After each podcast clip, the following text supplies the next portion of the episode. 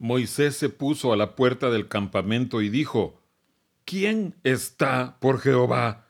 Júntese conmigo. Y se juntaron con él todos los hijos de Leví.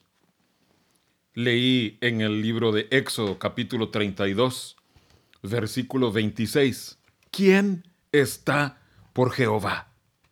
Son momentos en la vida en los que Dios nos pide que nos identifiquemos y en base a nuestra respuesta nos vendrá bendición o maldición. En este contexto de Éxodo 32, que creo que todos conocemos ese pasaje, debemos entender por lo menos un punto básico en cuanto al tema que estamos viendo hoy.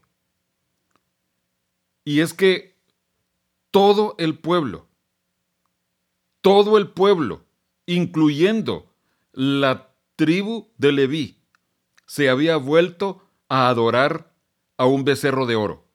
Insisto, fue todo el pueblo. O sea, que la tribu de Leví, la que escogió estar por Jehová, ellos también habían pecado al adorar el becerro de oro.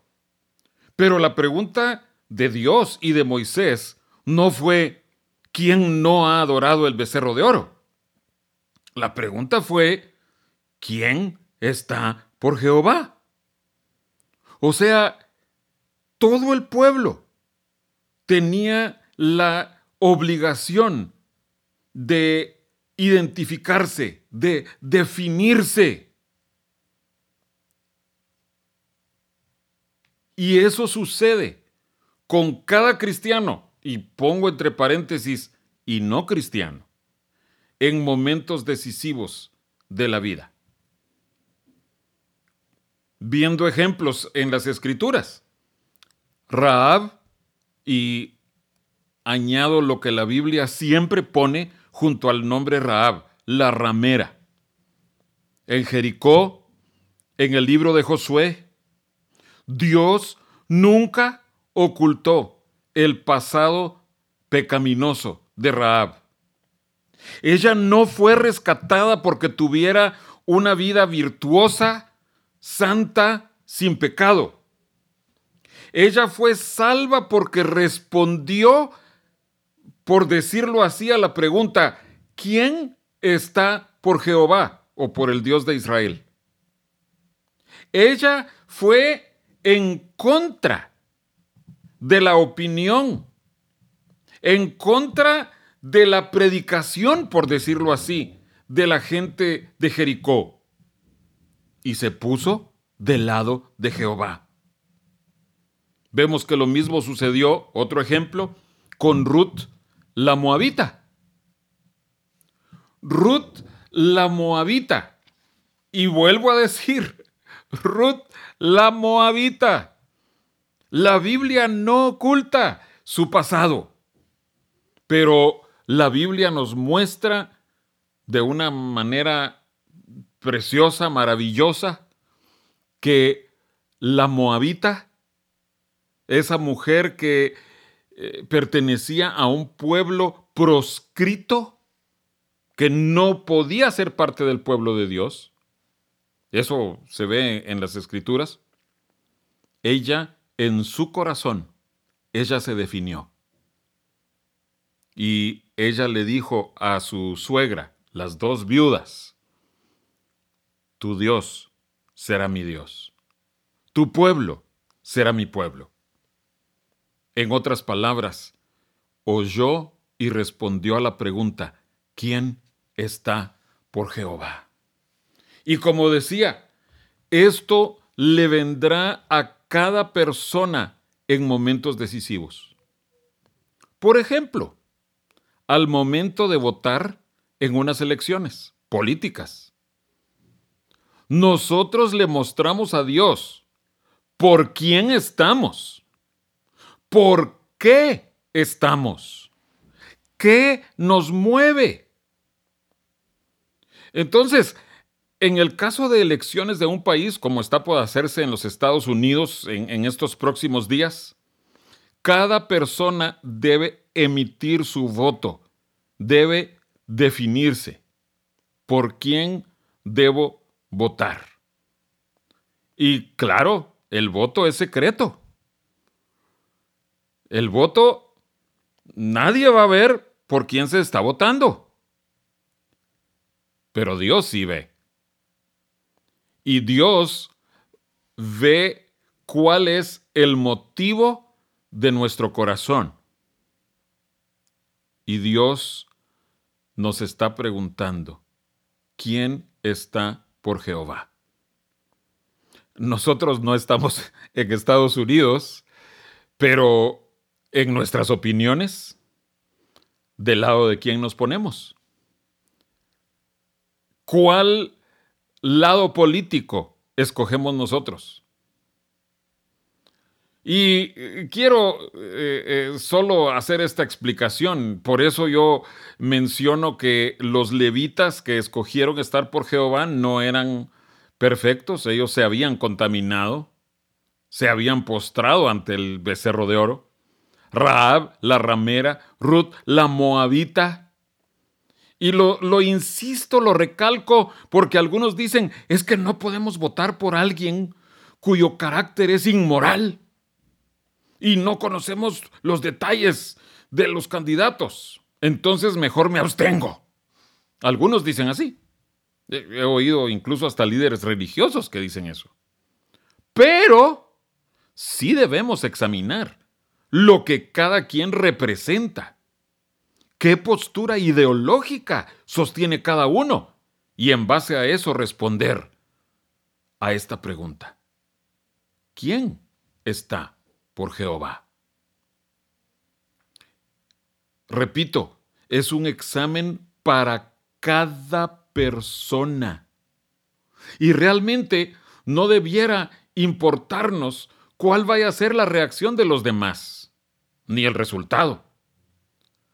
La prueba es de parte de Dios para cada uno.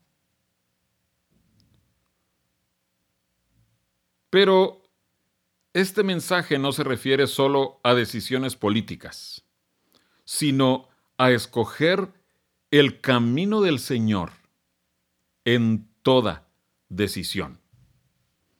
Por ejemplo, Ruth, la moabita.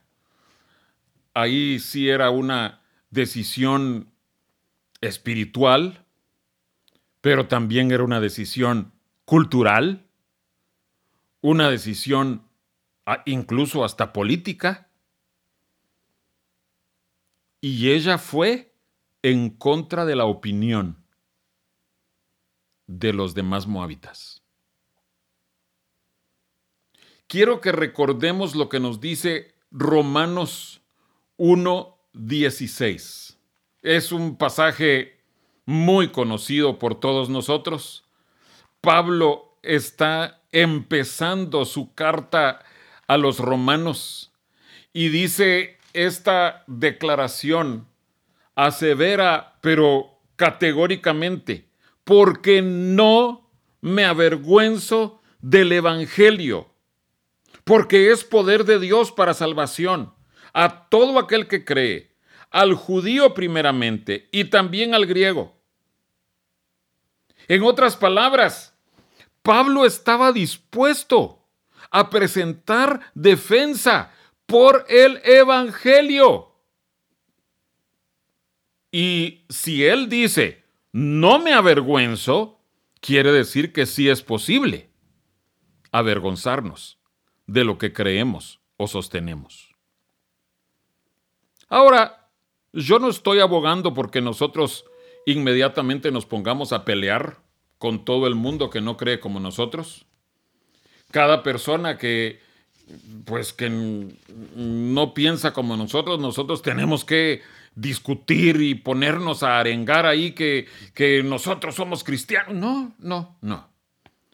Creo que nosotros tenemos que ser sabios, prudentes, pero en el momento cuando se requiera, nosotros tenemos que mostrar que nosotros no nos avergonzamos del Evangelio.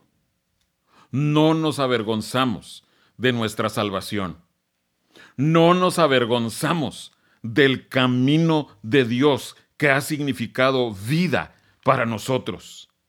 Y la verdad, amados hermanos, es que nosotros tenemos un testimonio de lo que el camino de Dios ha significado para nosotros, para nuestras familias. Si tú provienes de un hogar cristiano, tú conoces el testimonio de tus padres, de tus abuelos, de tus padres espirituales, de los líderes de tu iglesia. Y ese es un testimonio vivo. Por eso tú sabes que el Evangelio es una realidad que transforma vidas. O sea que nadie puede venir a tratar de convencerte de que lo que tú has experimentado, lo que tu familia ha vivido, es una mentira. Es una sugestión.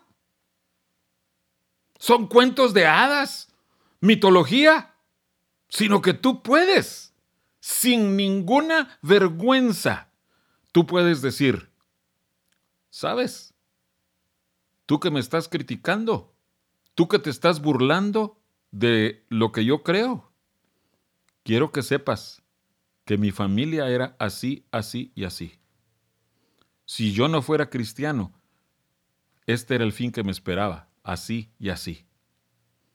Pero gracias a que Cristo tuvo misericordia de mí, de mi familia, de mis abuelos, de mis bisabuelos, gracias a eso, nosotros tenemos vida eterna.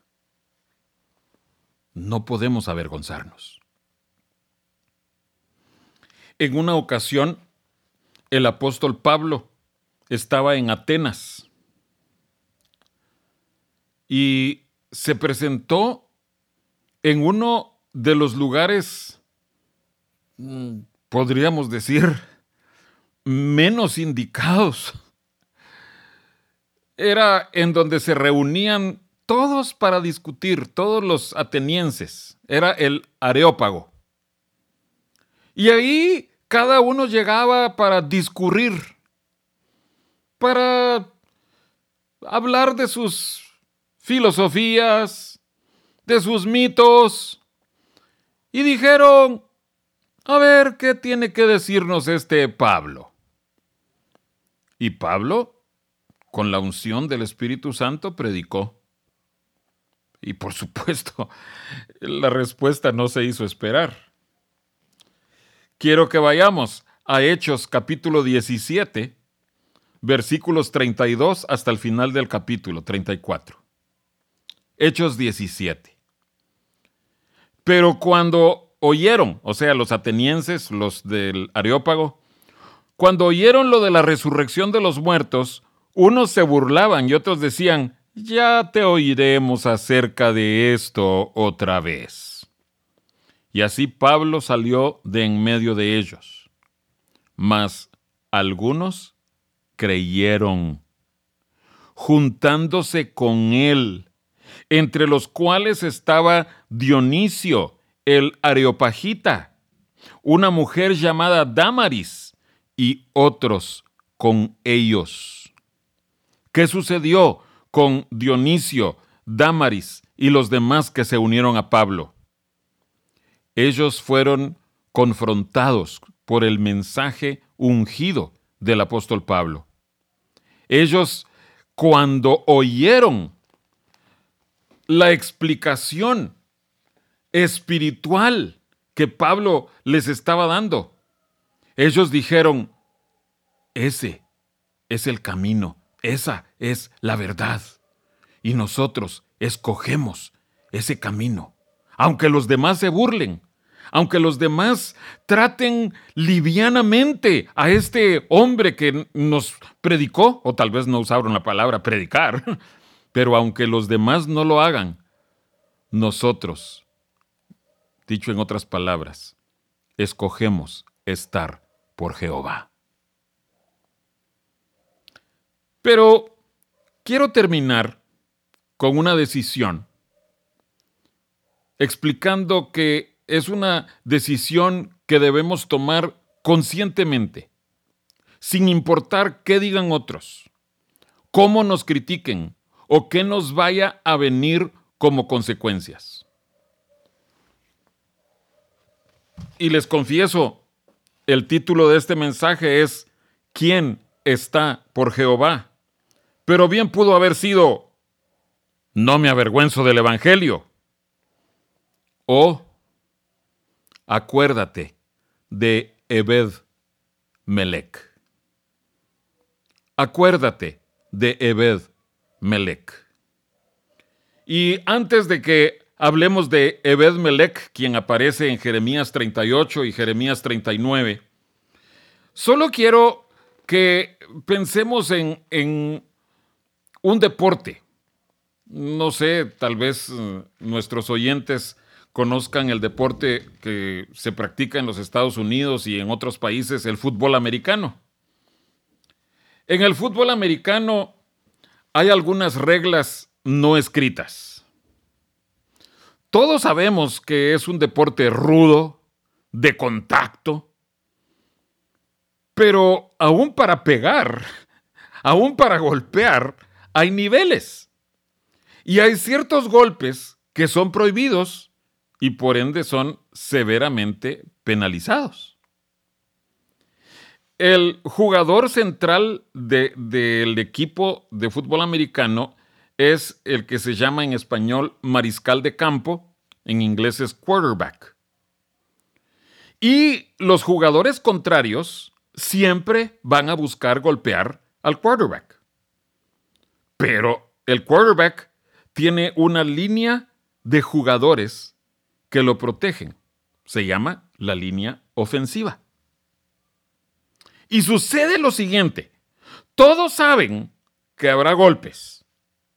Pero cuando un jugador contrario golpea ilegalmente al quarterback, al mariscal de campo, todos los compañeros del mariscal de campo se le van encima al maloso para mostrar que con su jefe no se tienen que meter. Algo así hizo Ebed Melech. En Jeremías capítulo 38, Jeremías estaba encarcelado y todos sabemos que fue injustamente encarcelado. Pero la mayoría de la gente quería que estuviera preso. Era un hombre de Dios, pero no era popular entre la gente. Y Ebed Melech, un etíope eunuco, se atrevió a ponerse del lado del profeta de Dios. Quizás ustedes ya saben a qué se refiere la Biblia cuando dice un etíope. Era un hombre de raza negra. No eran bien vistos en aquel tiempo. Era también un eunuco. Era alguien, por decirlo así, un esclavo, un sirviente. Pero se atrevió a ponerse del lado del profeta de Dios. Por decirlo así, Jeremías era el mariscal de campo, el quarterback, y Ebed Melech vio que estaban tirándole duro. Y él se atrevió, Ebed Melech, a acudir con el rey, explicarle qué había sucedido. Y el rey milagrosamente le dijo, toma 30 hombres y ve y rescata a Jeremías de esa prisión. Yo creo que todo cristiano va a verse expuesto a tiempos así. Recuerdo estando en Guatemala en una sala de espera en un consultorio médico, una señora ultra religiosa decía, es que todos los predicadores evangélicos son pico de oro. O sea que solo hablan bonito, pero no tienen un carácter formado. Y claro, mencionó a gente famoso, famosa que quizás sí eran picos de oro. Pero yo tuve que decirle que teníamos un pastor que era un hombre cabal, íntegro, lleno de Dios y que sí, predicaba muy bien, pero además tenía toda una vida que respaldaba sus palabras. Yo no creo haberla convencido, sinceramente, pero yo siento que fue una prueba para mí, para defender a los verdaderos hombres de Dios. En esos momentos tenemos que demostrar que estamos por Jehová. Ebed Melech estaba por Jehová al defender y abogar por Jeremías. Amado oyente, amado miembro que estás escuchando, muy probablemente tu pastor ha recibido críticas de gente de afuera o tal vez hasta de gente de adentro, burlas, acusaciones de los impíos o de escarnecedores.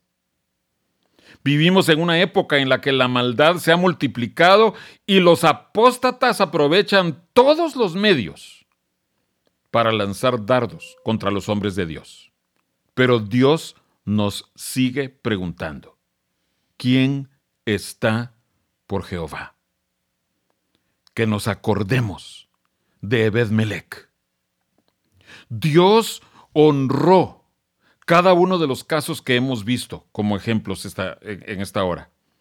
Pero veamos qué sucedió al final con Ebed Melech. En Jeremías 39, versículos 16 en adelante, dice: Ve y habla a Ebed Melech, Jeremías 39, 16, diciendo: Así ha dicho Jehová de los ejércitos, Dios de Israel He aquí yo traigo mis palabras sobre esta ciudad para mal y no para bien, y sucederá esto en aquel día en presencia tuya. Pero en aquel día yo te libraré, dice Jehová, y no serás entregado en manos de aquellos a quienes tú temes. Porque ciertamente te libraré, y no caerás a espada, sino que tu vida te será por botín, porque tuviste confianza en mí, dice Jehová. Qué interesante. Ebed Melech defendió al siervo de Dios. Dios ve. Dios recompensa. Y el premio de Dios fue que preservó su vida. Recordemos, Dios ve y recompensa.